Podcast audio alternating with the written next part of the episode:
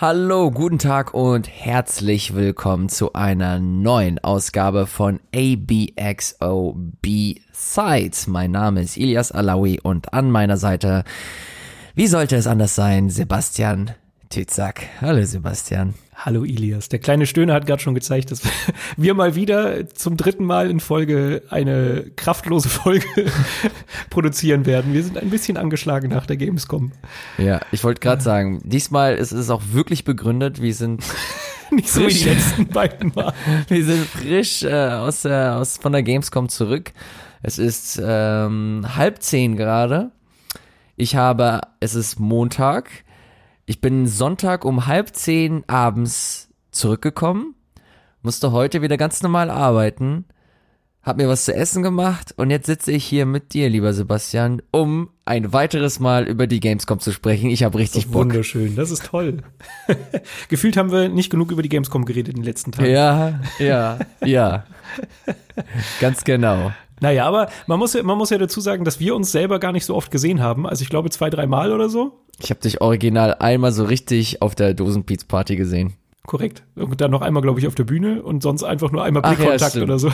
Aber sonst hatten wir uns äh, nicht so und deshalb zumindest wir können uns noch mal Dinge erzählen, die der andere vielleicht noch nicht kennt. Das macht es ein bisschen besser und ich hoffe, ihr da draußen habt es auch nicht schon alles tausendmal gehört. Du hast, du hast vollkommen, du hast vollkommen recht. Das soll so eine, so eine kleine Gamescom-Nachklapp-Sendung werden, um einfach nochmal kurz zu rekapitulieren, nicht nur was Spiele angeht, sondern generell so das Feeling auf der Messe. Aber bevor wir loslegen, würde ich ganz, ganz gerne nochmal ein riesengroßes Dankeschön an alle Leute, die zu uns gekommen sind, äh, Hallo gesagt haben und vor allem den Podcast angesprochen haben. Das hat mich echt immer riesig gefreut. Das waren mhm. echt nicht wenige. Es war tatsächlich sogar ein bisschen überrascht, muss ich ehrlich sein.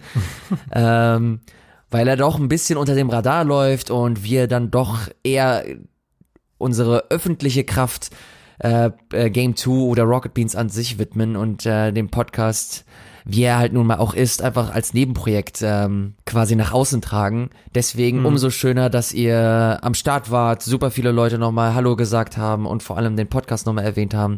Das hat mhm. mir echt viel bedeutet. Ich mochte das echt super, super gerne und deswegen nochmal ein kleines Dankeschön an die Leute da draußen.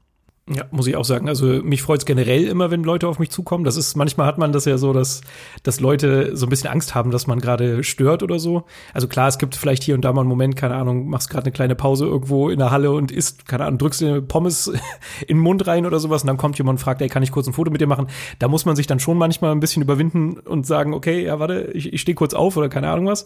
Aber sonst finde ich, ist es immer fantastisch, gerade während der Gamescom so viel Feedback zu bekommen und mit Leuten reden zu können, die halt irgendwie die Arbeit Arbeit wertschätzen. Und das ist halt einfach ein krasses Privileg, das wir da haben. Und noch toller finde ich's, wenn dann auch noch jemand äh, ABXO kennt und und da irgendwie sagt, dass er irgendwie regelmäßig zuhört. Das äh, ja finde ich auch immer ganz fantastisch. Das motiviert einen auch noch weiterzumachen, auch wenn man eigentlich kaputt ist nach der Gamescom. Du hast vollkommen recht. Es ist jetzt 36 nach 9. du du sitzt mir Stoppuhr nebenbei, du möchtest hier durch. Ey, sei nicht so fies. Ich bin echt müde. Ja, nee, ich kann's verstehen. Ich bin auch ein bisschen kaputt. Deswegen äh, würde ich vorschlagen, lass uns mal so, so langsam smooth reingehen in die Spiele, in die Materie rein, da genau, wo es weh tut, um mal den Leuten zu erzählen, was hat denn so ein Sebastian Tützak auf der Gamescom gesehen? Was hat ihn bewegt? Was hat ihn inspiriert? Was hat ihn zum Nachdenken gebracht? Lieber Sebastian, was war das Spiel, wo du gedacht hast, wow, das muss ich mitnehmen, mit nach Hamburg, Ilias und den Zuhörern von ABXO B-Side mitteilen? Oh, ich liebe deine Anmoderation. Es ist so wunderschön. So, jetzt hau verdammt noch mal raus. Okay. ähm, also die, die meisten Sachen, die ich auf der Gamescom gesehen habe, waren Indie-Titel, weil ich bei Game 2 mittlerweile so als der Indie-Spezi dastehe, wogegen ich mich nicht wehre. Aber ab und an ist es auch ganz schön, so den ein oder anderen AAA-Titel sich angucken zu dürfen. Und von diesen größeren Titeln gab es eigentlich nur zwei. Ich war bei Square Enix und habe mir Final Fantasy VII, das Remake, anschauen dürfen. Das genau die gleiche Demo, die du schon auf der E3 hattest. Deshalb will ich gar nicht mehr so viel dazu sagen. Ich kann nur dir in jedem Punkt recht geben und meinen meinen ja, Hoffnungen, Gott sei Dank, auch recht geben, weil äh, das hat sich sehr gut gespielt. Ich muss sagen, genau so, wie ich mir das vorgestellt habe. Das Kampfsystem ist smooth, aber gleichzeitig hat es auch noch so diese Möglichkeit zum Taktieren. Du kannst pausieren, es sieht schön aus. Die, die, dieser Endkampf gegen diesen äh, Mecha-Skorpion, der hat halt auch echt lange gedauert, war schön, weiß ich nicht, alles war schön wuchtig und keine Ahnung, hat, hat richtig viel Spaß gemacht. Das Einzige, was ich sagen muss, dass es so rein von der Performance her mir nicht so ganz gefallen hat. Wenn du so die Kamera gedreht hast, dann hast du so richtig gemerkt, dass die Frame Rate relativ, keine Ahnung, wahrscheinlich so bei den 30ern, wenn nicht sogar noch tiefer stellenweise ist und das Bild so schliert. Das fand ich irgendwie Mhm. ganz komisch. Das mochte ich nicht so gerne. Aber ansonsten kann ich da nichts Negatives zu sagen. Ich fand, das war richtig, richtig geil und ich habe wahnsinnig Bock drauf. Also, das hat alle meine Erwartungen erfüllt. Das ist ganz witzig. Ich habe das Spiel nicht mitbekommen, dass du äh, das du gerade beschrieben hast und deswegen musste ich gerade anhand deiner Beschreibung erraten, was für ein Spiel du gerade besprichst. Sehr gut. Aber es war natürlich Final Fantasy VII, ne? Korrekt. Richtig Scheiße, es Antwort. tut mir leid. Ich muss, ich muss, ich muss an meiner Performance heute arbeiten. Das wird, glaube ich, nicht die beste. Aber äh, ich muss dir, ich muss dir auf jeden Fall zustimmen. Ich fand das mit den Schlieren gar nicht so mega schlimm, sind mir aber auch auf jeden Fall aufgefallen. Aber ich war, glaube ich, einfach nur erleichtert, dass das doch halbwegs alles cool läuft, dass das cool aussieht, dass die Atmosphäre stimmt. Und deswegen hat die Erleichterung ähm, dem ganzen Rest überwogen. Deswegen bin ich, ich bin, ich bin einfach nur gespannt, was sie aus dem Ding alles rausholen werden und wie das am Ende wirklich aussehen wird, was wir alles sehen werden, weil im Grunde wissen wir halt wirklich absolut gar nichts, bis auf die Tatsache, dass das halt ein Episodending sein wird oder dass das halt aufgeteilt wird. Und dass wir halt uns zu Beginn, wie halt auch im Original äh, in der Shinra Corp uns bewegen werden, aber alles danach no fucking idea und ich bin echt und ich find's auch ein bisschen geil. Ich habe auch etwas, ich habe auch etwas Sorge, dass das einfach nur so ein riesengroßer okay Schlauchlevel und wir sehen nur den, das komplette Spiel über diese diese grün grau schwarzen Umgebungen.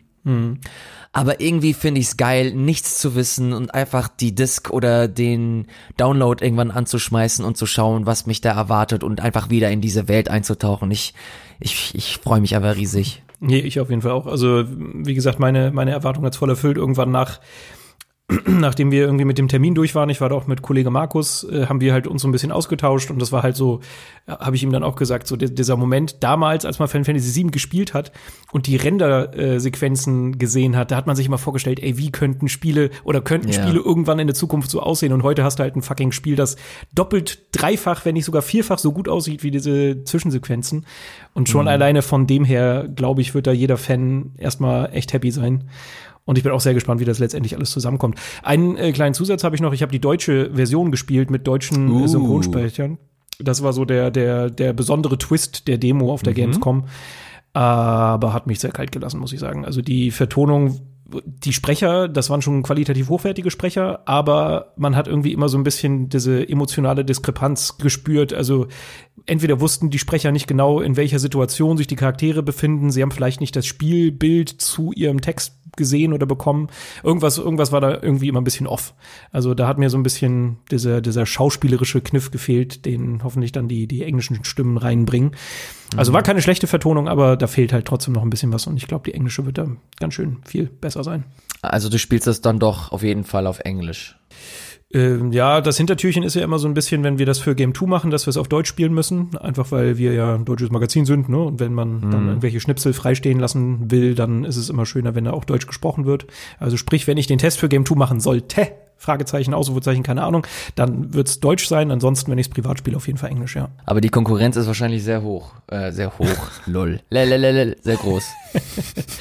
Äh, ja, ja, obwohl ich glaube ich schon so mit einer der, der größeren JRPG-Experten bin und halt das Original auch Ah. kenne. Das kann jetzt so jemand wie Markus zum Beispiel nicht sagen. Keine Oh, wirklich? Aber, genau, der kennt das nicht, ne. Aber er ist ja auch drei, vier Jahre jünger. Also von dem her Cool. könnte das sein. Na ja, äh, Final Fantasy VII an die Seite. Der, der zweite Titel ist eigentlich fast noch wichtiger, wenn ich ganz ehrlich bin, den ich bei Square gesehen habe. Und natürlich war es Trials of fucking Mana. Ah, du konntest, Yes. du konntest dir das ansehen? Yes. Dann hau raus. Ich sag das ja immer so, also auch bei Game 2 ganz oft so, ich, ich liebe Mana und ich habe richtig Bock auf Trials of Mana, nachdem das angekündigt wurde. Aber wenn ich ganz ehrlich bin, ich hatte halt immer so die, die schlechte Befürchtung, dass das richtig schön scheiße wird, genauso wie das erste Secret of Mana Remake. Jetzt ist es ja das Remake von Seiken Densetsu 3, also dem Secret of mhm. Mana 2. Ja, kompliziert. Den gab's halt mhm. nie in Europa und auch nicht in Amerika.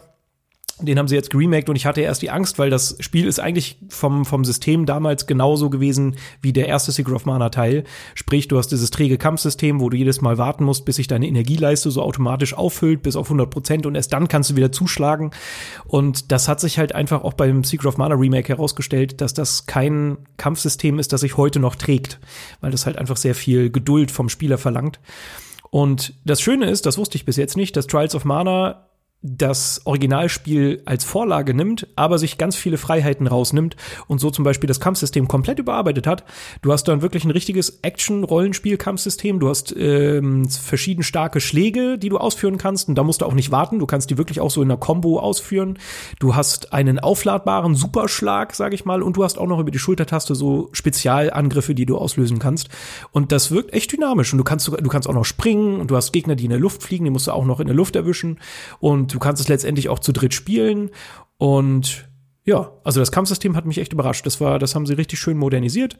Und generell so die Präsentation, die ist halt schon immer noch so ein bisschen Kaugummi-Handy-Game-mäßig, aber auch noch eine ganze Ecke schöner als bei Secret of Mana, bei dem ersten Remake. Äh, das hat schon noch irgendwie alles so seinen Charme. So, wenn du genau hinguckst, Texturen sind sehr matschig oder stellenweise, weiß ich nicht, hast du so Puppengesichter, die sich dann auch relativ schlecht bewegen.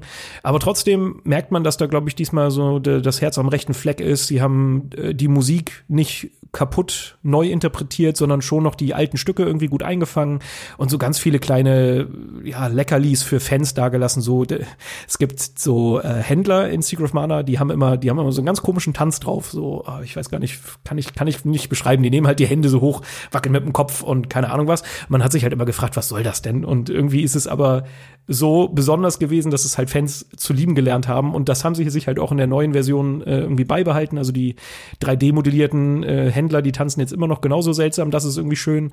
Und wenn du draußen in der Wildnis bist und dann, keine Ahnung, Dungeon bereist oder so, hast du auch immer noch Ringmenüs. Das war damals so ein ganz spezielles äh, Feature von Secret of Mana, das haben die damals so eingeführt, wo du dann halt einfach um deinen Charakter so einen Ring heraufbeschwörst oder heraufrufst und da dann, weiß ich nicht, sowas wie Items, Equipment oder Magie auslösen konntest. Und das haben sie halt auch noch drin. Also ich würde sagen, trotz aller Änderungen irgendwie dann doch noch, äh, ja, sich an den Klassiker besonnen und irgendwie nichts zu neu gemacht. Also muss ich sagen, ey, mein erster Druck war echt überraschend gut. Also ist jetzt, man darf das nicht vergleichen, ist natürlich gerade im Kontrast zu Final Fantasy VII schon das deutlich äh, schwächere Remake. Du merkst einfach, dass da wenig Budget drin steckt und ja, alles ein bisschen klein-klein ist. Aber ich glaube, gerade so zusammen mit irgendwie zwei Freunden an der Seite kann das richtig, richtig viel Spaß machen. Also ich war positiv überrascht. Geil, das hört sich halt echt so an, als ob sie aus den Fehlern gelernt haben und einfach versuchen, den, den Kern des Originals zu nehmen und ihn einfach auf eine schöne und vor allem smooth Art und Weise in das Jahr 2019 zu verfrachten. Das hat mich halt am meisten gestört an dem Secret of Mana Remake, dass es halt wirklich eine 1 zu 1 nicht Neuinterpretation, sondern einfach nur Portierung war mit einer mhm. etwas anderen Optik. Und diese Optik, die, ja, die, um es vorsichtig und freundlich zu formulieren, polarisiert zumindest. Mhm.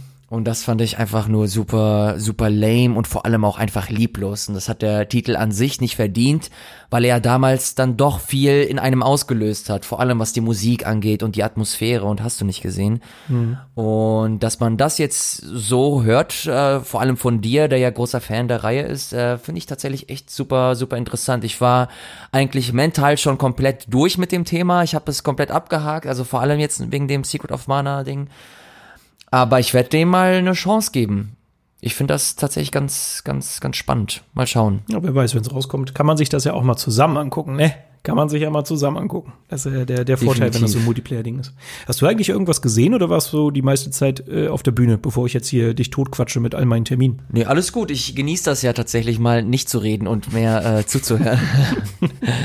und deswegen, aber ich muss auch zugeben, dass das die Gamescom für mich war auf der ich am mit Abstand am wenigsten gesehen habe. Ich war hauptsächlich auf den Bühnen, habe Interviews geführt oder irgendwelchen anderen Kram gemacht.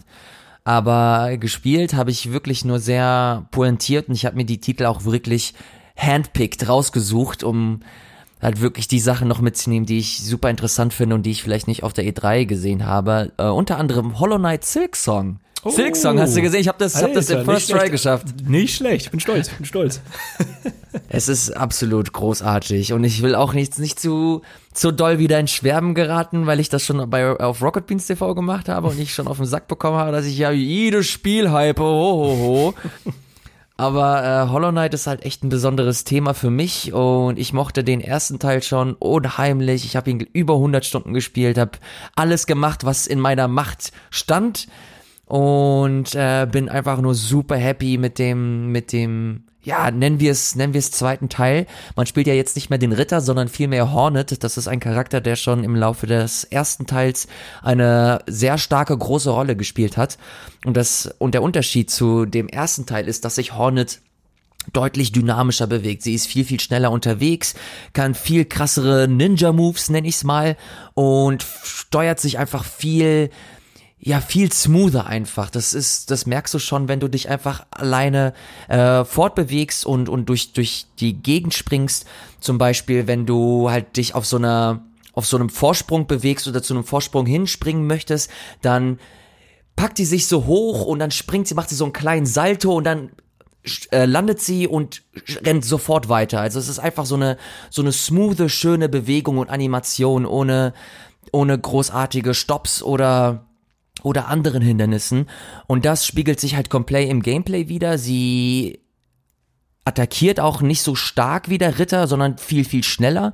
Dafür aber natürlich etwas schwächer. Sie hat auch so, so eine Art Kunai, also so Wurfsterne, die sie, äh, die sie auf Gegner äh, werfen kann, aber auch hilfreich sind bei dem Tra beim Traversal. Was heißt Traversal nochmal auf Deutsch? Reisen, beim nein, Erkunden, äh. Reisen, ganz genau. Oh Gott, wir sind so schlecht. genau, aber das ist, das ist so, das ist so das Kernding. Ich konnte insgesamt zwei Welten spielen. Das ist das erste, die erste Welt äh, war eine Anspielung auf diese, oh, wie heißt das denn, wie heißt das denn im ersten Teil nochmal, Mann, ey? Diese, ver, diese verwuchene Gegend, hm. wo alles grün ist. Irgendwas das hast Nest, du oder? Nee. Ja, irgendwie sowas, ja, ja, ja zur Not ist es halt Nest oder so, Mann. Hey, ich bin mit Namen auch nicht so gut. Ich hätte auch Hornet, wäre ich gerade nicht mir, Es tut mir so leid. naja, aber was ich sagen möchte, ist, die erste Welt, da hast du eine ähnliche Welt wie schon bei Hollow Knight 1, das ist halt mehr grün, das ist relativ am Anfang und da hast du auch einen ersten kleinen Boss gehabt. Das war so eine Art Motte. Die habe ich übrigens im First Try geschafft. Ich war übrigens da sehr, sehr, sehr stolz auf mich. Und beim zweiten Teil, da war es ein bisschen fortgeschrittener. Da hast du so eine Art, ja, schon fast so eine Art Schmiedegegend äh, erkundet. Und da hast du auch den ersten Schmied so richtig kennengelernt. Das ist wie beim, wie beim ersten Hollow Knight oder auch bei Dark Souls, die jemanden, den du immer wieder besuchst, der eine eigene kleine Geschichte hat. Und das fand ich ganz schön, dass du halt immer wieder äh, interessante Charaktere getroffen hast, die einfach weird sind, aber auch herzallerliebst animiert animiert sind, die ihre eigenen kleinen Macken haben und einen perfekten Kontrast zu der zu der zu der Welt einfach äh, abbilden und geben und dazu noch ihre eigenen kleinen Geschichten erzählen. Und das hat für mich den ersten Teil wirklich enorm ausgemacht und deswegen habe ich ihn so arg in mein Herz geschlossen, weil er eben einfach nicht nur schön aussah, sich nicht nur gut gespielt hat, sondern auch was zu erzählen hatte und einfach eine, eine, eine ein schönes ein schönes Gesamtpaket ergeben hat. Und das hat mich besonders gefreut, dass bei Silksong nicht nur das weiterentwickelt wurde, sondern auch neue, neue Farben zu sehen sind, wie eben beispielsweise so eine Hornet, die sich sehr, sehr anders einfach spielt, aber sehr angenehm anders, frisch anders und du einfach Bock hast, diesen Charakter zu spielen, dieses Spiel zu spielen und dich in dieser Welt äh, nicht nur auszutoben, sondern einfach zu versinken. Und das ist halt so ein Ding, das ich mittlerweile immer, immer seltener habe, vor allem bei so großen Mainstream-Spielen. Ähm, und das ist einer der Gründe, warum ich es kaum erwarten kann, endlich, endlich dieses Spiel zu spielen. Ich habe es auf der Switch gespielt äh, wird aber dann auch für den PC kommen. Eine PS4-Version ist erst einmal und eine Xbox One-Version ist nicht geplant fürs erste. Oh, okay. Kann mir aber vorstellen, dass das dann nachgereicht wird. Mhm. Aber sie konzentrieren sich erstmal auf den PC und auf die Switch, weil das, glaube ich, auch die beiden Plattformen war, ähm, auf denen sich das Hauptspiel am besten verkauft hat. Was meine Befürchtung bei, bei Silksong immer noch so ein bisschen ist, also ich, ich äh, mochte Hollow Knight auch sehr, sehr gerne, habe das echt gerne gespielt. Bei mir war nachher nur zum Schluss irgendwann die, so ein bisschen die Luft raus. Es gab da ja noch so diese Zusatzinhalte, das mit diesem Zirkus, der irgendwann in die, in die Stadt da zieht ja. und äh, keine Ahnung, noch ein paar, ein paar andere Sachen. Und da habe ich halt irgendwann gemerkt, dass bei mir so ein bisschen die Luft raus war, weil es halt auch kein kurzes Spiel war, sondern es war echt ein mm. fettes, umfangreiches Ding, was viel Zeit gekostet hat. Und da war bei mir irgendwann halt einfach so der Punkt, wo ich dann gesagt habe, okay, jetzt, jetzt reicht's. Ich habe genug Hollow Knight, ich habe die Story durchgespielt, auch den, das True Ending äh, freigespielt. Und dann war für mich äh, der Punkt, wo ich gesagt habe, okay, Schluss. Und bei Silksong bin ich mir einfach noch nicht so sicher, das habe ich glaube ich auch schon ein paar Mal hier gesagt, äh, wie viel Neues mir dieses Spiel gibt. Also da bin ich halt drauf gespannt. Klar, neuer Charakter, das ist schon mal cool, anderes Movement ist auch super. Aber letztendlich bleibt das Spielprinzip ja dann doch dem recht nah und sehr gleich. Und da habe ich so ein bisschen Angst, dass mich das nicht auf gleiche Art und Weise noch mal so packen wird wie beim bei Hollow Knight. Mhm. Aber ey, da lasse ich mich nachher auch gerne vom Gegenteil überzeugen. Aber das ist immer noch so ein bisschen meine Befürchtung. Ich wünsche das Team Cherry, dass sie damit auch weiterhin richtig schönen Erfolg haben. Aber weiß ich nicht. So im ersten Moment dachte ich mir, als es angekündigt wurde, ach, ich hätte gerne was anderes von denen gesehen, weil wenn schon das erste Spiel mhm. von denen so genial ist, dann möchte ich halt auch sehen, was die halt noch so für Ideen in der Hinterhand haben. Kann ich ich, kann ich, kann ich vollkommen, kann ich vollkommen nachvollziehen. Also im Kern ist es halt, äh, ist es immer noch das, was du vom ersten Spiel kennst. Es ist halt ein Metroidvania. Und mit hier und da ein paar kleinen Twists, die sich aber aus Dark Souls einfach entliehen wurden. Mhm. Und äh, deswegen wird das im Kern, glaube ich, äh, immer noch dasselbe Spiel sein, aber ich erhoffe mir einfach, wie schon im ersten Teil, dass du, äh, dass sich das eigentliche Spiel nicht überrascht, sondern vielmehr äh, bestimmte Momente dich auf dem falschen Fuß zum Beispiel erwischen oder, oder bestimmte Einzelschicksale. Ich habe einfach, ich bin, was das angeht, relativ einfach gestrickt. Ich habe einfach Bock, mehr von dieser Welt zu erfahren, mehr, mehr Geschichten zu, ähm, zu hören und vor allem auch ein paar Situationen zu erleben, die, ja, die vielleicht die du so vielleicht nicht erwartet hast. Und die hatte ich das ein oder andere Mal im ersten Hollow Knight. Zum Beispiel hast du diese, diese Stadt der Tränen und mhm. als dann irgendwann der Moment kam, wo du herausgefunden hast, warum diese Stadt der Tränen Stadt der Tränen heißt, mhm. das war wirklich so ein Moment für mich, der hat sich echt eingeprägt.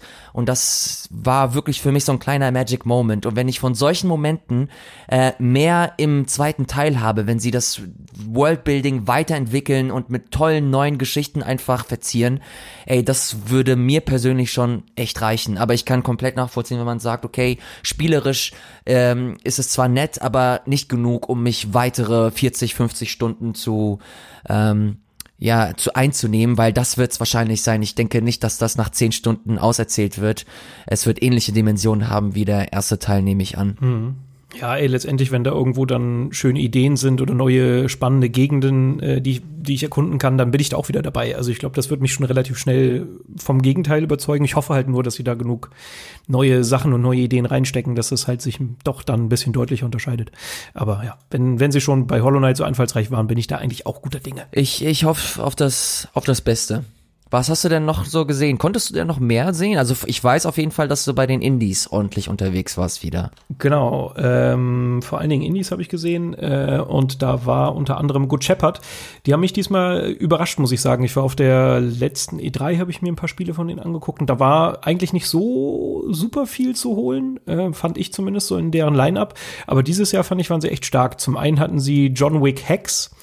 Und ich weiß nicht, wie du darauf reagiert hast, aber als ich die ersten Bilder von dem Spiel gesehen habe und man den Keanu Reeves, den John Wick-Charakter gesehen hat, äh, in diesem Artstyle von diesem Spiel so sehr klobig und ja, fast schon so wie so ein Rechteck, so sein Oberkörper war irgendwie sehr, sehr, ja, quadratisch. Da, da musste ich schon ein bisschen schmunzeln. Also im ersten Moment hat mir das nicht so zugesagt. Aber dann habe ich irgendwann herausgefunden, dass Mike Bethel der Entwickler ist oder derjenige, der hinter dem Projekt steht mit seiner Firma. Mhm. Und der hat ja Thomas Was Alone gemacht, der hat Volume gemacht. Und ist ja schon ein Name und ich finde auch seine anderen Spiele sind halt super spannend und da bin ich dann so ein bisschen neugierig geworden und wie es der Zufall so will, hatte ich dann halt einen Termin bei zu John Wick Hex, wusste aber nicht, dass Mike tatsächlich vor Ort ist. Als wir dann in den Raum geführt wurden, äh, hat er mich dann gleich begrüßt und ich in dem Moment dachte ich so, okay, geil, da habe ich jetzt richtig Bock drauf, mit dem ein bisschen zu quatschen, mir das Spiel anzugucken. Äh, gehen wir erstmal zum Spiel. Ich finde das Spiel war richtig gut aber ich bin jetzt auch noch nicht vollends überzeugt, dass das richtig gut bis zum Schluss funktionieren wird, weil was so ein bisschen der Kniff von John Wick Hex ist, es ist eigentlich ein, ein Rundenstrategiespiel, also sprich, wenn du in dem Moment nichts machst, den Charakter John Wick nicht bewegst, dann bewegen sich auch die Gegner um ihn rum nicht. Ähm, der Kniff ist nur, dass du einen sehr eingeschränkten Sichtradius hast und du kannst quasi nichts allzu weit im Voraus planen. Also quasi, du gehst, äh, du bist John Wick, du bewegst ihn drei Felder nach vorne, da ist eine Häuserkante und erst wenn er hinter der Häuserkante ist, siehst du auch, was hinter der Häuserkante ist und dann sind da meistens Gegner und du musst auf die Gegner so reagieren, dass du möglichst wenig Schaden nimmst und dafür hast du halt diverse Möglichkeiten. Du kannst in Nahkampf gehen, kannst dann so einen äh, Takedown-Move machen, wo du irgendwie quasi fast Ballett mit dem Gegner tanzt, ihm dabei irgendwie, weiß ich nicht, das Genick brichst oder ihm einen runterhaust, whatever, oder über die Schulter mhm. wirfst er dann ausgeschaltet ist und in dem Moment kannst du dich halt noch weiter bewegen. Also du, du wirfst ihn und kannst dann sagen, an der Stelle möchte ich dann letztendlich landen, wenn ich den Gegner ausgeschaltet habe. Und so arrangierst du dann quasi dieses typische, was man auch von den Filmen kennt. Äh, da heißt es ja Gun Fu. Äh, also du kannst Waffen einsetzen, du kannst Waffen werfen, du kannst die Gegner werfen, du kannst sie schlagen. Äh, und du arrangierst es so, dass du möglichst viele Gegner gleichzeitig ausschaltest, ohne dabei getroffen zu werden und versuchst dabei natürlich möglichst wenig an einer Stelle zu stehen. Und äh, genau, das, das will das Spiel halt so ein bisschen einfangen und das macht es halt dafür, dass es ein Strategiespiel ist, wirkt es dadurch recht actionmäßig. Also weil du halt immer reagierst und nicht so weit im Voraus planen kannst. Das Problem ist nur, ich habe vier, fünf Level gespielt, dass dieses Schema sich dann halt relativ schnell einprägt und du eigentlich weißt, okay, klick, klick, klick, ah, okay, Gegner, ich reagiere und klick, klick, klick, wieder weiter, ah, wieder neue Gegner. Und der, der Ablauf war in den vier Level dann doch relativ identisch und da habe ich so ein bisschen meine Befürchtung, aber letztendlich kann da halt auch noch ein bisschen was drinstecken. Ich weiß, dass es noch einen Boss-Area gab, die ich jetzt nicht gesehen habe, also wo du einen richtigen Endgegner hattest. Ähm, und kann, ich kann mir schon vorstellen, dass, dass, äh, dass sich das Team da noch ein bisschen was hat einfallen lassen, abgesehen von dem, was ich da jetzt gesehen habe. Aber an sich war ich zumindest schon mal so ein bisschen beruhigt. Ich glaube schon, dass das Spiel äh, keine, kein Reinfall wird. Ähm, ich bin halt nur noch nicht so 100%. Vielleicht noch eine Sache, was so ein bisschen äh, auch noch mein Problem war, du hast halt die John Wick-Filme. Die John Wick-Filme sind halt das krasseste Actionfest überhaupt und nimmt sich alles nicht so ernst. Und wiederum John Wick Hex ist dann so ein Spiel, das ja dann doch ein bisschen langsamer ist, ein bisschen ruhiger ist. Du siehst die Dinge aus so einer isometrischen Perspektive. Dadurch sind sie natürlich automatisch nicht so spektakulär wie jetzt in einer Third-Person-Perspektive. Und einfach dieser, dieser Druck und diese Wucht, die man von den Filmen kennt, die kommt da jetzt auch nicht so rüber. Also man darf schon nicht einen John Wick-Film erwarten. Ich muss aber auch sagen, dass ich das eine Feature, das das so ein bisschen beheben soll, nicht mitbekommen habe, beziehungsweise das war nicht in der Demo drin. Ähm, wenn du ein Level durchlaufen bist, dann kannst du quasi so eine Art Replay ablaufen lassen. Dann siehst du alles, was du in dieser Rundenstrategiephase gemacht hast, wie in so einem Actionfilm. So hat mir zumindest Mike das erklärt. Und ob das nachher letztendlich so ein bisschen dieses Spektakel bringt, was man sich von einem John Wick-Film oder von einem John Wick-Spiel zu einem Film erwartet. Das muss ich dann halt erst noch zeigen. Aber ja, an sich trotzdem, glaube ich, ein kleines, nettes Ding, das mich jetzt trotzdem interessiert zurückgelassen hat. Was sagst du denn zu dem Artstyle? Ich erinnere mich, dass du davon, ich glaube, im ersten Moment nicht so wirklich angetan warst. Der ist ja relativ überzeichnet, ne? Äh, genau, ja. Habe ich vorhin gesagt zum, zur Einleitung. Deshalb bin ich gerade so. Oh. Hallo, hallo Elias. So, das kannst du, das kannst du schön rausschneiden, ey. Schade, jetzt wollte ich es gerade zur Überleitung nehmen, dann hätte ich ein Interview einge. Ja, komm, mach. ja, komm, mach. Ja, Elias, gut, dass du sagst. Äh, ich äh, habe mit Mike. Ey, es tut mir leid, ich habe wirklich vier Stunden Schlaf das bleibt, das bleibt gehabt oder so. so. Drin. Das bleibt alles so drin, ist doch gar kein Problem. Ich will nicht mehr.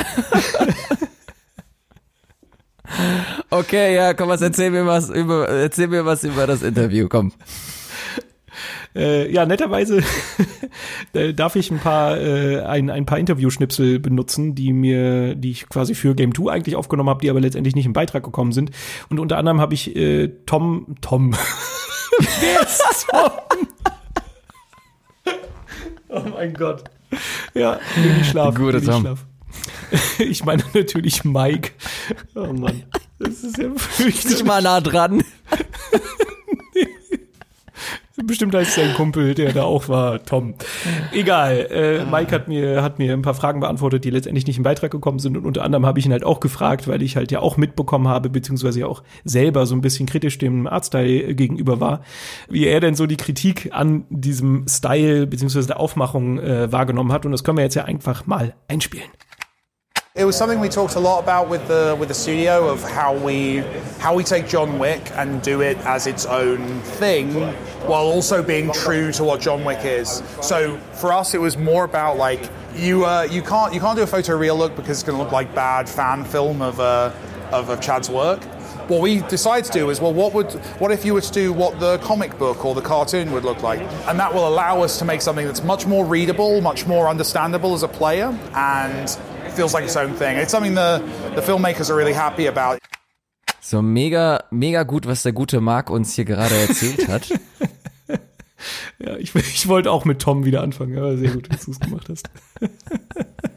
oh fuck, du hast gar nicht Marc gesagt. oh Gott.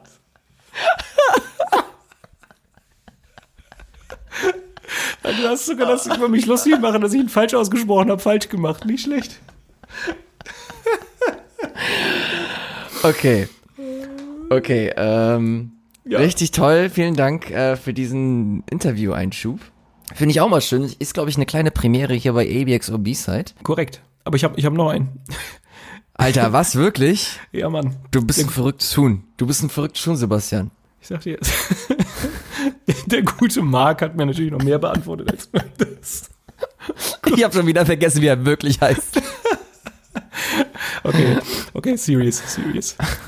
Mike Bethel hat mir mhm. auch noch ein bisschen mehr beantwortet, weil eine Sache, die mich äh, die ganze Zeit interessiert hat, ich meine, John Wick ist jetzt keine kleine Marke, ja, ist ja äh, ein sehr bekannter, eine sehr bekannte ja. dreiteilige Filmreihe ja. und mhm.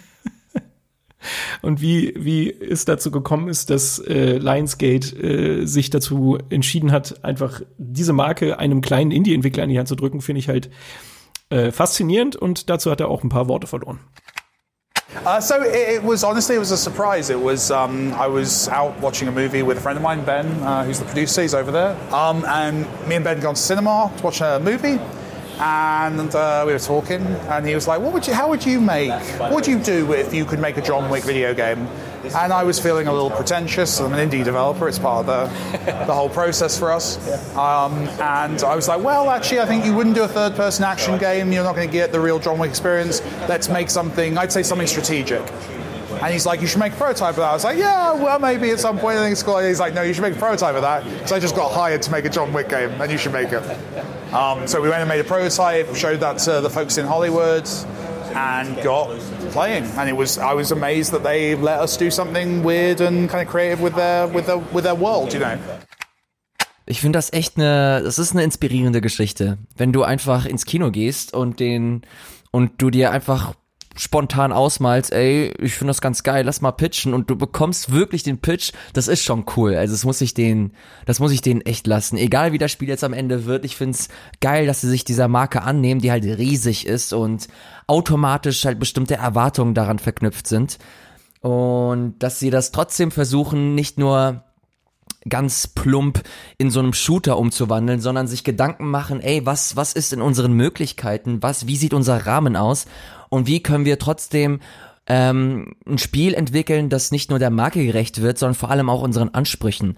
Und ich habe das Gefühl, dass das dieses Spiel irgendwie ausstrahlt. John Hex, John Wick Hex heißt das, glaube ich. Mhm, genau. ähm, sieht, glaube ich, aus wie so ein typisches Mobile-Spiel. Also ich könnte mir das auch echt gut für ein iOS-Device oder so vorstellen. Mhm. Aber ich finde das super spannend und ich habe echt Bock drauf, mir das anzusehen. Bei uns äh, für Rocket Beans TV haben das, glaube ich, Dennis Richtarski und Eddie gesehen. Und lustigerweise fanden die das auch gar nicht mal so scheiße. Also ich fand das, fand das echt cool, was sie da so, äh, zu erzählen hatten. Mhm. Und deswegen, ich, ich freue mich einfach drauf. Es wird kein Brecher für mich, glaube ich. Es wird kein Ding, das mich äh, jahrelang noch begleiten wird äh, im Kopf.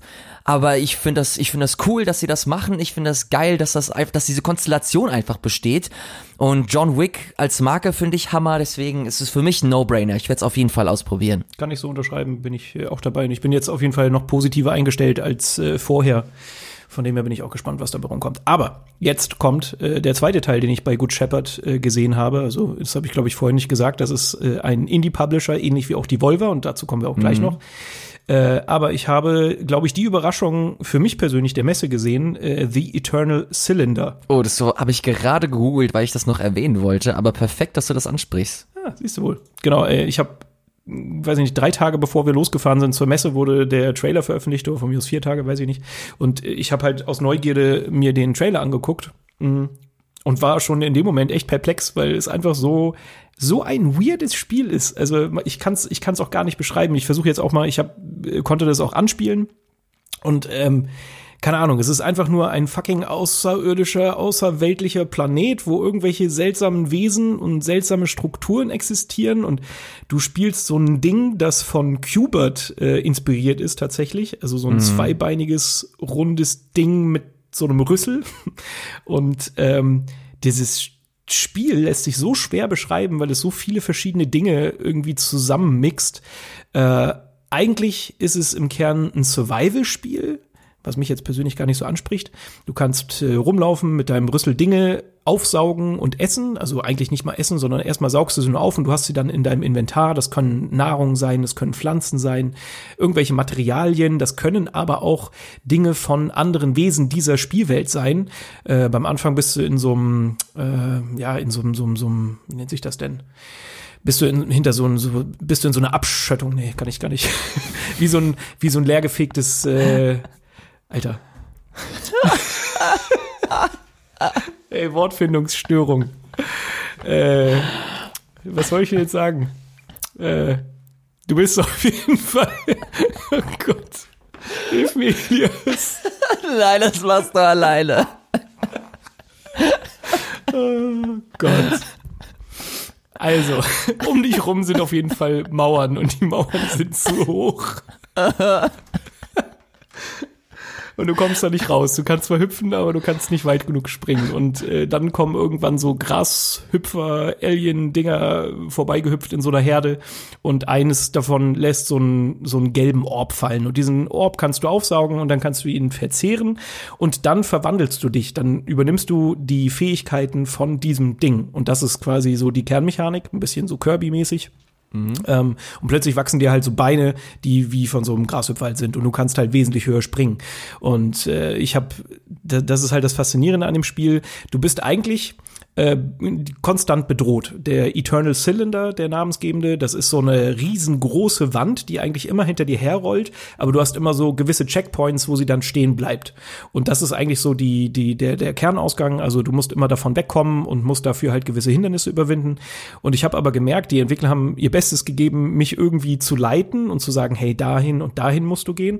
Aber ich war halt so fasziniert von dieser Spielwelt und von allen Wesen, die da drin herumwucherten, dass ich halt mich von allem habe ablenken lassen. Und das war so für mich der Moment, wo ich gemerkt habe, okay, fuck, das Ding hat voll was von Breath of the Wild, weil selten habe ich das, dass mich halt wirklich sowas komplett aufnimmt, in sich aufnimmt und mich, mich neugierig macht und mich fasziniert. Und ich bin dann ganz beim Anfang irgendwie irgendwelche, weiß nicht, Höhlen habe ich erforscht und irgendwelche Monster, die ich dann gesehen habe, wollte ich halt herausfinden, wie die auf mich reagieren. Und dann gibt's so ein Schneckenwesen, das man irgendwie mit einer Pflanze dann rauslocken konnte aus seinem, aus seinem äh, Häuschen. Und dann konntest du wiederum in dem Schneckenhaus dir ein Item wieder schnappen, womit du dann wieder Fähigkeiten von dieser Schnecke aufsaugen konntest. Und dieses, das Design von diesen Charakteren, also von diesen Cubert Dingern mit diesem Brüssel ist halt auch so, so abstrus, weil das kann sich halt immer wieder verwandeln und du kannst auch verschiedene äh, Fähigkeiten aufeinander stacken, sage ich jetzt mal. Mhm.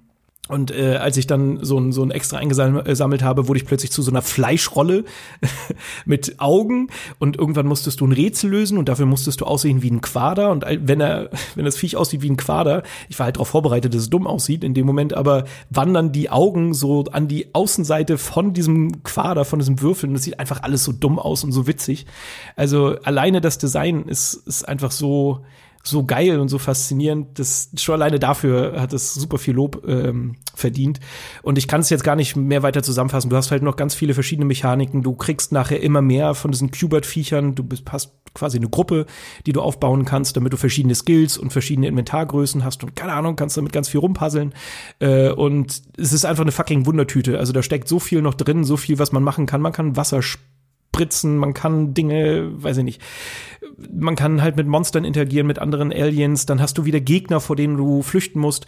Und ich weiß, in einem Moment dieser Präsentation habe ich mich ein bisschen darüber lustig gemacht, weil ich wurde von so einem Ding platt gemacht, das ich im ersten Moment überhaupt nicht erlebt oder gesehen habe, äh, bin gestorben und bin dann an dem Punkt aber gleich wieder eingestiegen. Sollte man auch sagen, ist kein Roguelike oder sowas, sondern äh, man macht immer da weiter, wo man gerade gestorben ist. Es gibt so Checkpoints.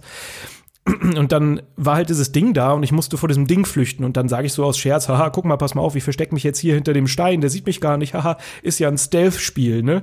Und die Entwickler gucken mich nur so an, sind total leise und sagen, ja, nee, ist auch ein Stealth-Spiel.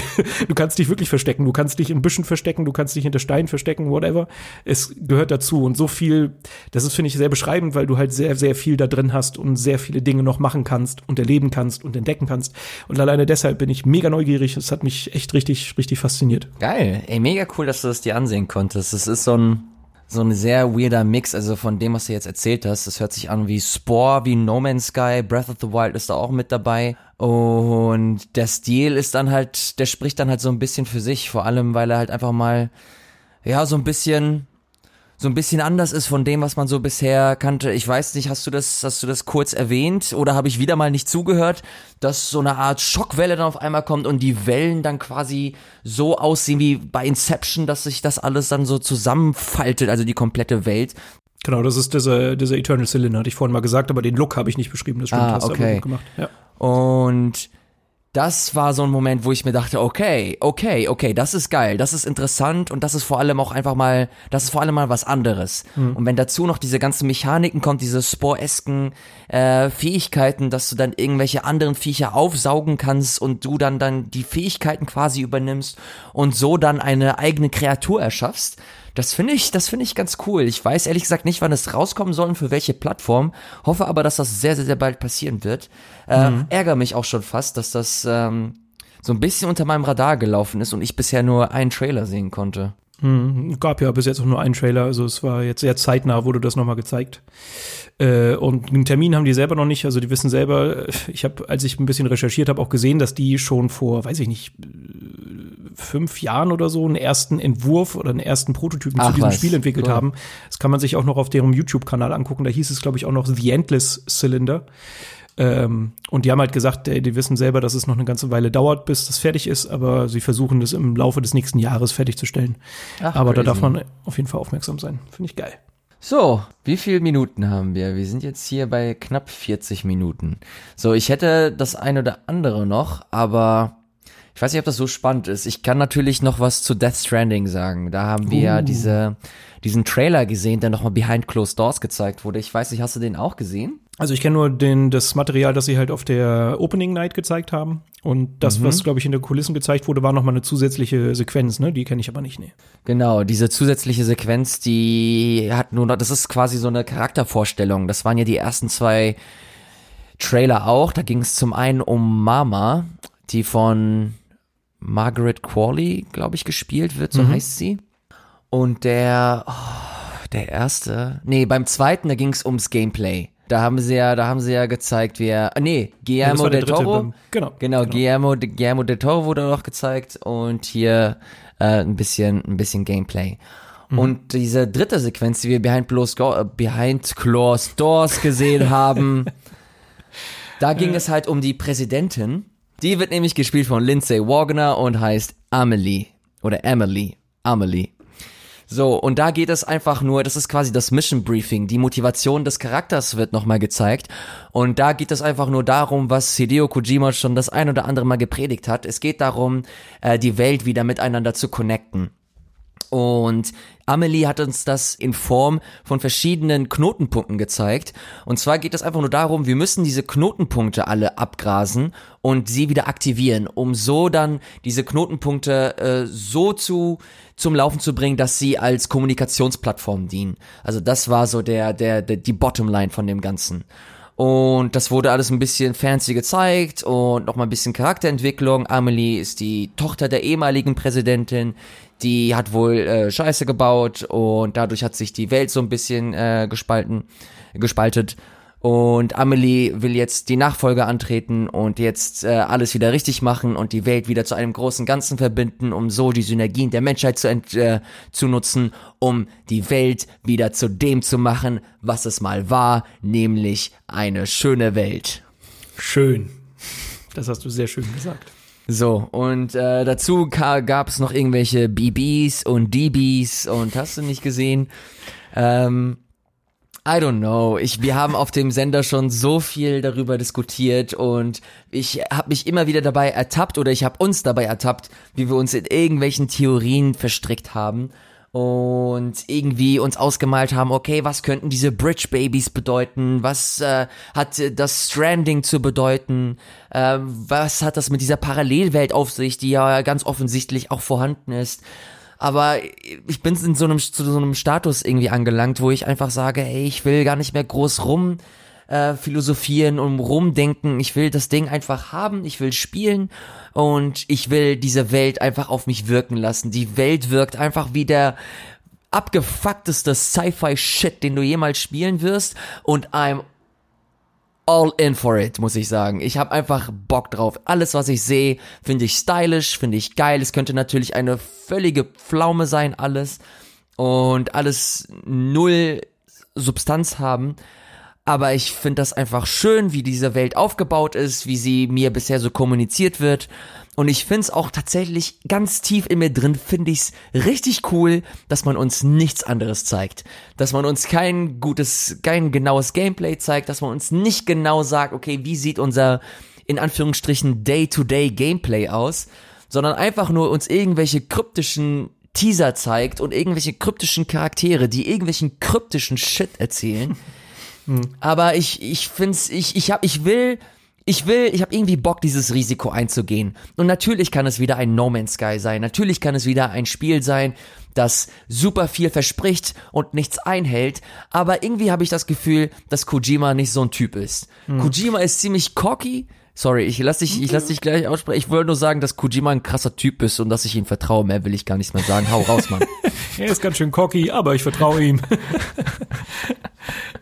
Ähm, ich finde, ich finde, Death Stranding verspricht halt ja eigentlich gar nicht so viel. Also klar, die ganze Story und all die Aufmachung, die ist halt so mega pompös und mysteriös und man kann da mega doll viel hineininterpretieren, aber wir wissen halt nichts. Also deshalb kann ich auch nicht enttäuscht sein. Ich, ich weiß nicht, was dieses Spiel ist. Naja, deshalb bin ich einfach nur das, das, überraschen.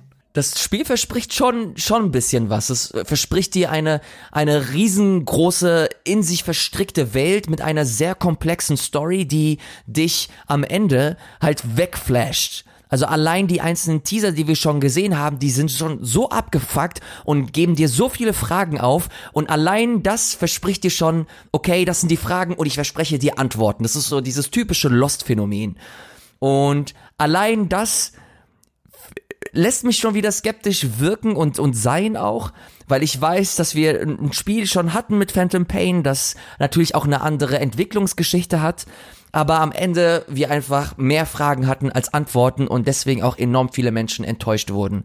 Das kann sich hier wiederholen, indem sie einfach versuchen wollen, die Leute bei der Stange zu halten, indem ein Nachfolger noch äh, ähm, erscheint und entwickelt wird und da nochmal Antworten ausgelagert werden. Ähm, und allein deswegen ist die Fallhöhe bei Death Stranding, finde ich zumindest schon echt hoch. Hm. Aber wie schon eben gesagt, ich, ich will, ich habe einfach Bock, denen jetzt zu vertrauen. Ähm, Phantom Pain hat mir trotz allem super viel Spaß gemacht. Ich finde das Gameplay absolut hervorragend. Also, wenn das Spiel irgendwas geschafft hat, dann dieses Systemic Gameplay zu perfektionieren, finde ich. Äh, natürlich gibt's hier und da Kinderkrankheiten, aber an sich ist das Ding halt wirklich ein absoluter Brecher. Und wenn allein das schon äh, Teil von Death Stranding ist, diese Open World, ein schönes, geiles, direktes Gameplay, dann machst du mich schon happy. Und wenn dazu noch eine geile Story kommt mit abgefuckten Charakteren und BBs und DBs und Bridge Babies und hast du nicht gesehen, ey, ich bin in. Ich bin, ich bin dabei. Ja, ey, neugierig bin ich auch. Ich den Trailer ähm, zu oder die die neuen drei Trailer zu Death Stranding habe ich mir jetzt erst wirklich vor vorgestern oder so angeguckt, weil ich während der Gamescom nicht dazu gekommen bin und auch bei der Opening Night nicht anwesend war. Mhm. Äh, und ich muss sagen, mich hat's ein bisschen überfordert, gerade dieser Trailer mit Guillermo del Toro und wie yeah. er erklärt hat, wie die Babys funktionieren oder Bibis und ey, ja. ich war auch einfach komplett raus. Ich, ich hoffe, dass es nicht zu abgespaced wird, dass man irgendwie alles noch so ein bisschen nachvollziehen kann. Grob wenigstens. Also ist ja Ja. klar, dass es ein bisschen alles sehr Sci-Fi ist und sehr abgefahren.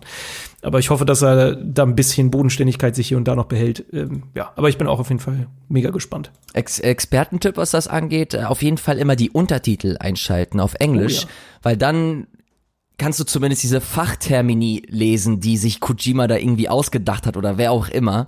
Hm. Und dann kannst du halt einfach besser unterscheiden, okay, was, was will er mir jetzt erzählen und was geht hier eigentlich ab und was ist eigentlich damit gemeint. Also das, das zumindest so, so im Groben, aber ja, es bleibt einfach äh, absolut konfus und aber auch ein bisschen geil, Mann. Nee, auf jeden Fall. Und ich will auf jeden Fall Jeff Keighley als meinen besten Freund haben. Äh, Seine Projektion zumindest. Hast du dir diesen Trailer mit Nicholas Winding Refn schon angesehen? Mhm, mit dem Typen, der, was war das, alle 20 Minuten stirbt oder so? Alle 21 Minuten, ja. 21 Und das, Alter, das fand ich so geil, Mann. Ich fand diesen Trailer so Hammer. Und allein so der, der Dialog so am Ende, was sagt er denn da nochmal? My, my body, my body's on the beach, I'm already dead. Und das ist so, Alter, ey Mann, das ist geil geschrieben, das ist geil gespielt, es sieht geil aus. Ey, ich bin, ich bin am Start. Ich bin dabei. Ich bin dabei. Ähm, hast du denn noch andere große Themen gesehen? Weil ich habe wie gesagt, nur noch in Indie Schnellfeuer, hätte ich noch in der Hinterhand. Ähm, ich kann dir noch ein bisschen was zu Zelda erzählen, zu Link's Awakening. Oh ja. Mhm. Da habe ich auch wieder die ersten 15 Minuten gespielt. Eigentlich ist das genau die gleiche Demo wie auf der E3 gewesen. Bloß dadurch, dass ich die ersten 15 Minuten eigentlich schon im Schlaf mittlerweile kenne, weil ich schon das ein oder andere Mal, ein oder andere Mal gespielt habe, habe hab ich versucht, das zu speedrunnen und bin bis zum ersten Dungeon gekommen. Und im Kern ist es eigentlich das, was wir schon tausendmal gesagt haben. Es sieht traumhaft aus. Es ist ein wunderschönes Spiel. Es spielt sich geil. Es hat äh, tolle Komfortfunktionen drin. Und ich werde es mir, sobald es auch nur ansatzweise die Möglichkeit gibt, dieses Spiel zu spielen, werde ich diese Möglichkeit äh, wahrnehmen, alles zur Seite schieben und Zelda Link's Awakening spielen. Das ist meine Erfahrung in a nutshell. Das äh, ist schön. ja, ich glaube, die können auch da nicht so viel falsch machen. Also sie haben halt den Look richtig, richtig geil hingekriegt, wenn es noch ein paar Komfortfunktionen gibt, wie du sagst, noch geiler. Äh, weil das Spiel an sich war halt schon immer super. Also äh, Link's Awakening, das hält sich bis heute, finde ich, äh, dadurch, dass sich da jetzt nicht so viel getan hat. Äh, rein was das ganze Spielkonzept angeht und so, finde ich das immer noch echt, echt fresh und echt gut. Und deshalb freue ich mich einfach nur auf eine richtig coole Umsetzung. Da bin ich auf jeden Fall voll dabei. Ja. Ich bin auch echt froh, dass sie Link's Awakening genommen haben und nicht Link's, äh, Link to the Past. Weil das halt ein Spiel ist, das, das ist so, das ist noch super stark präsent. Wird immer und immer wieder neu aufgelegt, vor allem jetzt mit dem SNES Mini. Und Link's Awakening ist halt ein Gameboy-Spiel, sieht nicht mehr ganz so gut aus wie so ein Link to the Past zum Beispiel. Und dass sie das nehmen, neu interpretieren und das für aktuelle Konsolen nochmal raushauen, und das vor allem auch noch in einem wunderschönen und eigens dafür konzipierten Grafikstil. Meine Güte, ey, du, ich kann, ich kann gar nicht in Worte fassen, wie sehr ich mich darauf freue. Das Einzige, was mich so ein bisschen abgeschreckt hat, äh, war, dass es ein Vollpreisspiel ist. Ich weiß nicht, ob wir da schon drüber gesprochen haben. Äh, weiß ich nicht, da dachte ich mir so, hey, hm, 40 Euro hätten es vielleicht auch getan, dann wäre es noch mir noch ein bisschen schmackhafter. Aber äh, ja, wenn es raus ist, kann ich mich, glaube ich, auch nicht gegen wehren. Ich glaube, ich würde also zumindest mal reingucken. Ich weiß nicht, ob ich es komplett nochmal durchspielen werde, weil ich halt das Original kenne. Aber äh, ich bin sehr angefixt. Mal gucken, mal gucken. Ja, das, das Preisding ist, ist einfach, sie können es, sie können es sich leisten. Ja. Sie wissen ganz genau, es wird genügend Leute geben, die auf jeden Fall 60 Euro für latzen werden. Ja, vor allen Dingen, wenn es ein schönes Remake ist, dann finde ich, ist es das ja eigentlich auch wert. Aber dadurch, dass man halt einfach den Vergleich hat, ey, damals war es ein kleines, in Anführungszeichen, Gameboy-Spiel, so, äh, keine Ahnung. Also mich hätte das irgendwie gefreut, wenn es ein paar Euro günstiger gewesen wäre. Bin gespannt, was sie mit diesen Zelda Chamber Funktionen Dings noch machen. Also dieses glaub ich, Mario Maker, Ah, Mario doch, ja, Maker klar. eske Ding. Hm, Also das wird ja auch nur komplett neue Mechanik drin sein. Ähm, kann mir aber vorstellen, dass die noch relativ schmal ist, schmal bestückt ist. Ich kann mir vorstellen, wenn, dann arbeiten sie an einem separaten Titel nochmal. ich glaube, ja, ich glaube nicht, dass das Mario Maker Züge annehmen wird, aber allein die Tatsache, dass das drin ist, finde ich schon mal ganz spannend. Ja, voll.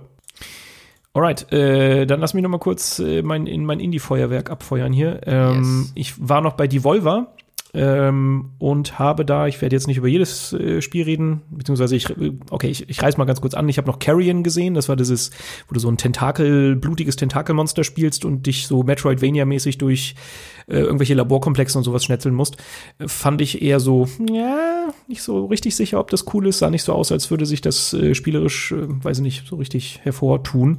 Aber was ich gespielt habe, was mich mega, mega, mega begeistert hat, war Heave Ho. Kennst du Heave Ho?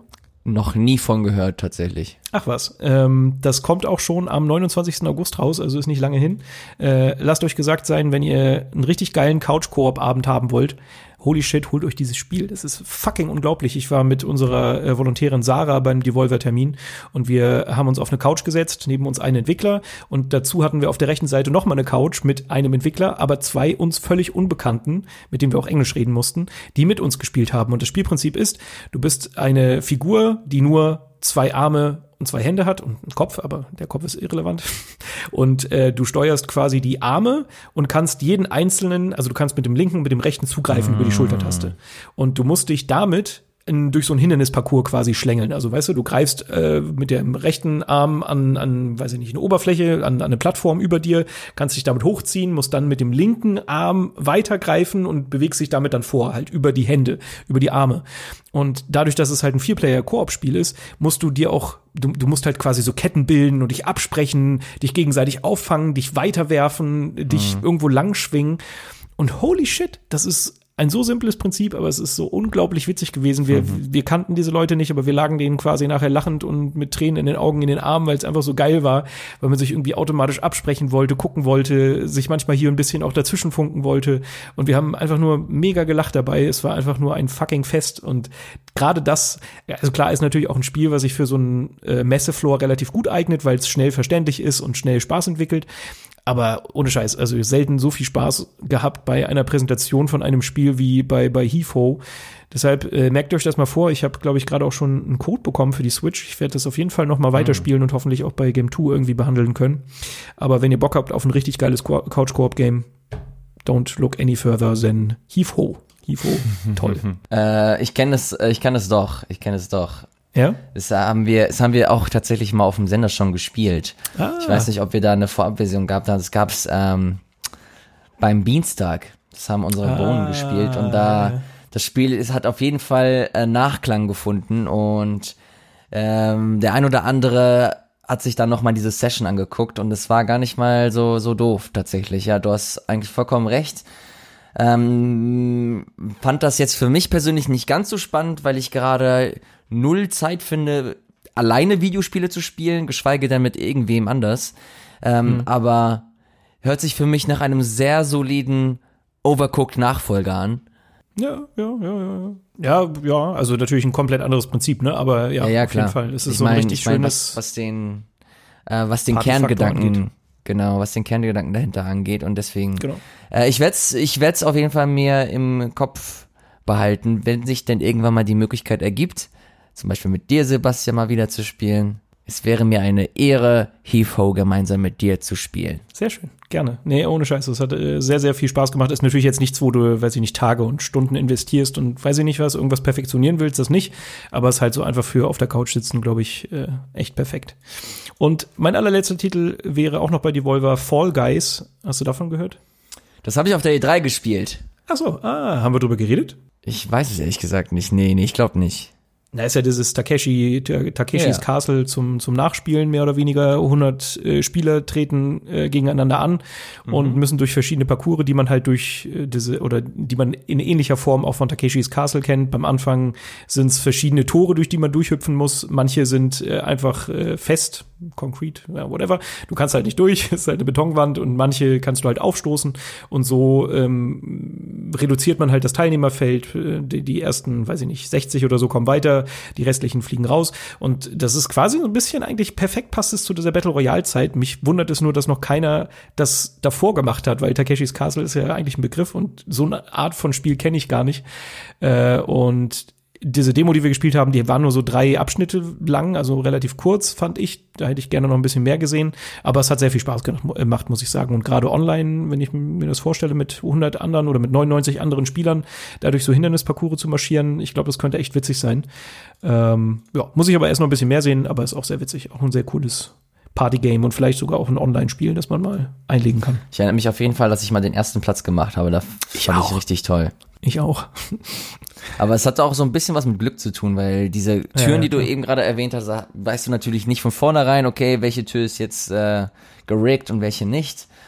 Aber trotzdem, ich fand das echt ein bisschen witzig, dass sie halt versuchen, diese Battle Royale, das Battle Royale Konzept zu nehmen, das nochmal umzumünzen und so, das einfach auf nochmal eine etwas äh, partymäßige Schiene zu, zu lenken. Ich fand das, ich fand das ganz cool. Bin da auf jeden mhm. Fall sehr, sehr gespannt und werde es auch spielen, wenn das Ding rauskommt. Geil. Ja, ich äh, trete gerne um die Krone gegen dich an. Ich werde gewinnen, aber sehr, sehr Nein, gerne. Wirst du nicht. Alright, ich würde sagen, von mir aus war's das. Ich weiß nicht, wenn du noch was hast, hauen sie raus. Nein. Nein. Nein. nee, ey, ohne Scheiß, es tut mir, es tut mir unheimlich leid, aber ich bin einfach so fertig. Ich, ich, bin, ich, ich brauche einfach ein paar Tage, um runterzukommen, um vernünftig wieder zu funktionieren und deswegen die nächste Folge versprochen, die wird wieder richtig toll mit ganz yeah. vielen Live-Recherchen, yes. mit richtig viel kompetenten Shit yeah. und vor allen Dingen Live-Recherchen ist ja nicht wenn wir nicht vorbereitet sind, aber hey, ja. Ey, hör auf jetzt! Das ist richtig toll und Spaß für die ganze Familie. Damit stehe ich mit Sebastians Namen. okay, Druck auf mich erhöht. Sehr vielen Dank. Genau, nee, ich würde auch sagen, wir machen jetzt mal an dieser Stelle hier dicht. Äh, Wortstörungsfindung, was? Mhm. Wortfindungsstörung wollte ich sagen. Hei, hei, hei, hei, hei. Äh, wie immer die, die Bemerkung, wenn euch der Podcast gefällt, dann äh, abonniert ihn auf jeden Fall. Abonnieren ist ganz wichtig, oh, aber natürlich auch Bewertungen. Das war auch ganz cool. Äh, ich habe leider seinen Namen vergessen, aber ein äh, jemand kam zu mir, meinte auch so, hey, ich höre richtig gerne ABXO und ich habe es bis jetzt noch nicht geschafft, aber ich werde euch die fünf Sterne geben und da war ich so, ja. Was, wirklich? Ja, das war gut, das war gut. Das ist cool. Das ist cool. äh, und äh, und auch du, sorry.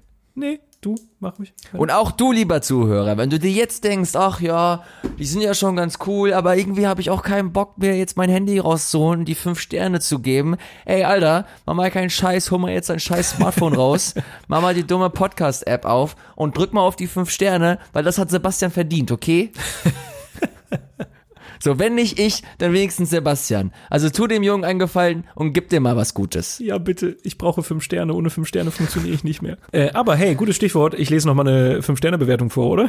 Oh je, oh, die Nummer schon also, wieder, ey. Die, die letzte Bewertung von Kelefra. Die Entdeckung des Jahres. Sehr schöne Überschrift. Das Highlight des bisherigen Podcast-Jahres. Habe vor Jahren ein paar EBXO-Folgen auf YouTube gesehen, ansonsten auch noch Scoop verfolgt. Beide haben eine unglaublich angenehme Stimme, der man gerne zuhört. Hinzu kommt das Fachwissen und der gute Content. Macht weiter so. Ja, schade. Fachwissen und guter Content trifft alles nicht auf diese Folge hinzu. Aber hey, bitte verlass uns nicht. Kelevera, Ke Kelevra. Danke für die fünf Sterne. Herr Sebastian, man kommt eigentlich neuer ABXO-Shit auf YouTube? Oh, das ist eine gute Frage. Ähm, weiß nicht, hast du was geplant? Liebe Zuhörer, wenn du jetzt ganz viel Geld hast und Vor allem, liebe Zuhörer, wenn du jetzt ganz viel Geld hast. hey, lieber Zuhörer, habe ich gesagt, okay? ja. Mhm. So, lieber Zuhörer oder liebe Zuhörerin, wenn du jetzt ganz, ganz viel Geld hast und du coolen Shit auf YouTube sehen möchtest, der deutschsprachig ist oder vor allem oder Englisch, ich mach's ja auch auf Arabisch, wenn du es willst, dann ähm, schick's doch einfach per Mail oder sag oder signalisier dein Interesse per Mail und wir werden was richtig Cooles machen. Ganz, ganz viel, ähm, ganz doll versprochen. oh Gott. Bitte mach jetzt fertig. Okay. Ich, ich werde das alles so drin lassen. Es wird wunderschön. So, jetzt ist aber auch gut. Sebastian, vielen, vielen Dank, dass du hier die Nummer moderiert hast. Ähm, vielen, vielen Dank, dass du die Zeit äh, genommen hast, das, äh, hier mit mir zu sprechen. Vielen ja. Dank, liebe Zuhörer, dass ihr bis hierhin durchgehalten habt. Ich weiß nicht, was in euch geraten ist, aber ja. trotzdem vielen Dank, ja. Und Und in diesem Sinne, äh, wir sehen uns beim nächsten Mal mit ganz vielen kompetenten Sprüchen. Oh Und ich hab Angst vor nächsten Mal.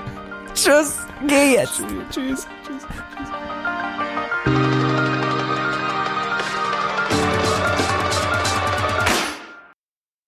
Ausgetrocknetes Flussbett, das wollte ich vorhin, das Wort habe ich gesucht bei, bei Eternal Cylinder. Jetzt fällt es mir ein.